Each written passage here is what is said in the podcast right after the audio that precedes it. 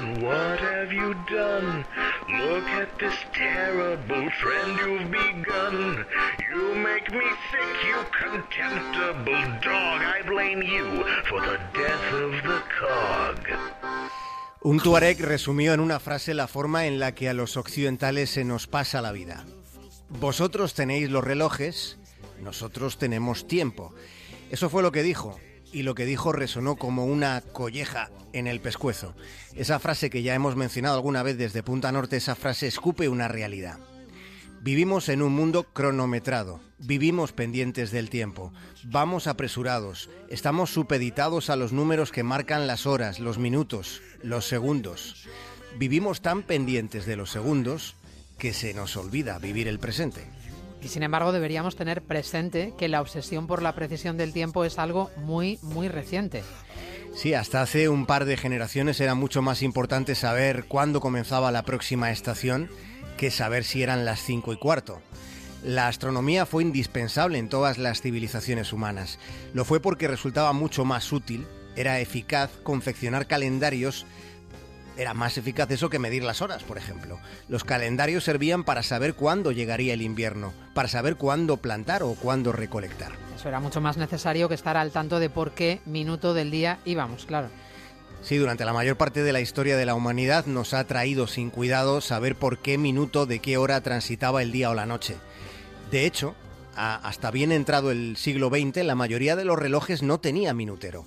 Ahora resulta casi impensable un reloj que no muestre el paso de los segundos. Antes la referencia del paso del tiempo era sobre todo la posición del sol en el cielo y por añadido las campanadas de las iglesias.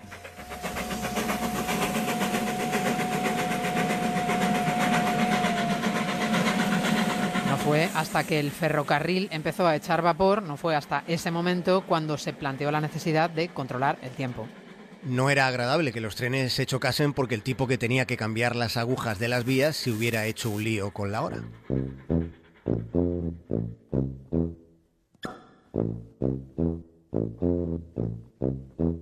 Así que la exactitud vino de la necesidad.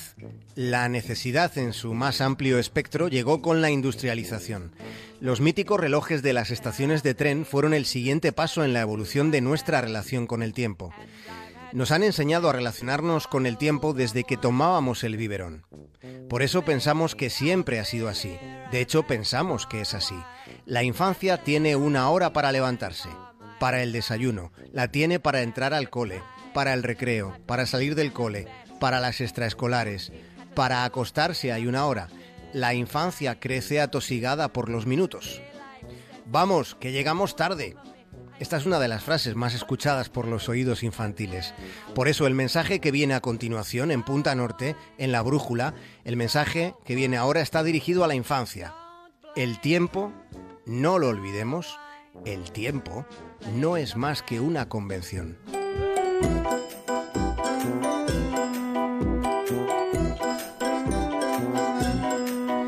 Así que llegados a este punto, hagámonos una pregunta que hasta ahora puede, puede que no nos hayamos hecho con la suficiente intensidad, aunque en algún momento es probable que nos haya merodeado la curiosidad.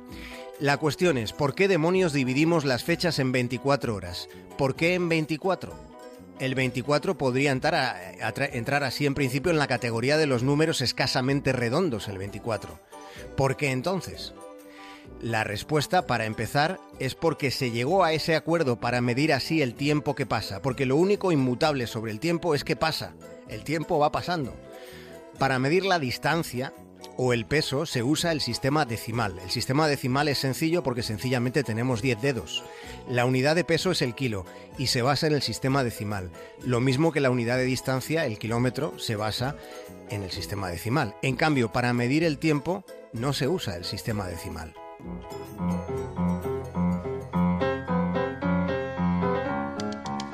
Año 1884. En una conferencia se establece que el meridiano cero sería el de Greenwich.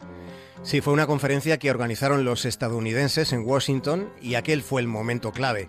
A partir del meridiano cero se tenía que trazar la forma de organizar el tiempo y sobre la forma de organizar el tiempo, sobre el sistema para medirlo, al final imperaron los criterios anglosajones. Los franceses defendían el sistema decimal. Sí, los franceses defendían sin rodeos que los ingleses no se comportan de un modo racional. Consideraban los franceses que los ingleses no suelen elegir el modo más sencillo de hacer las cosas. Y bueno, viéndolo con perspectiva, podemos pensar en que los británicos se empeñaron después en conducir por la izquierda, se inventaron una religión para ellos solos y lo más importante de todo, casi, fueron ellos los que idearon la encriptada puntuación del tenis. 15 nada, así para empezar después de la primera ola.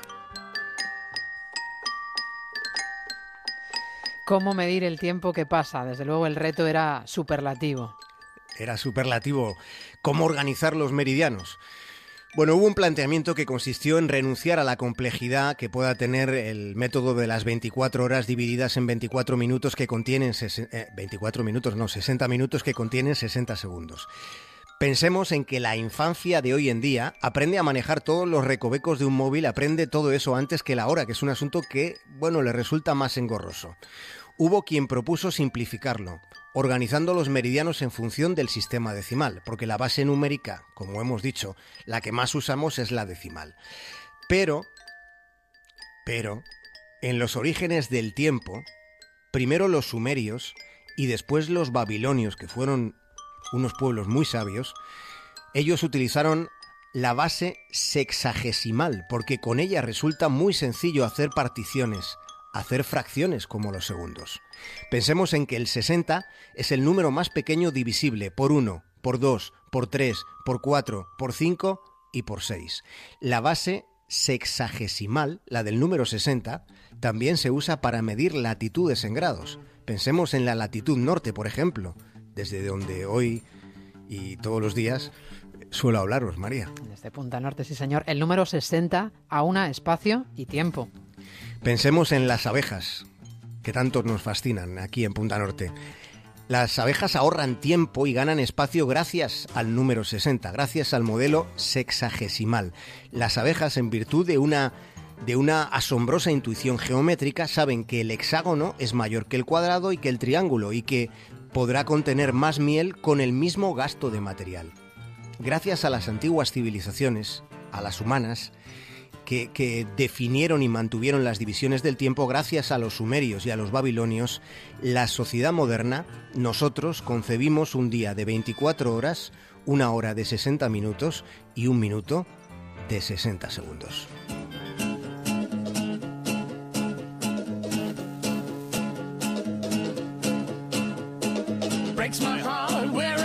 Se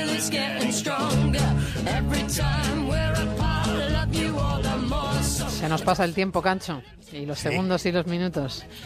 Pero tenemos todo el tiempo del fin de semana para tener tiempo y dejar los relojes en, algún sitio. Y para disfrutar, Cancho. Hasta el lunes. Un abrazo. Un abrazo.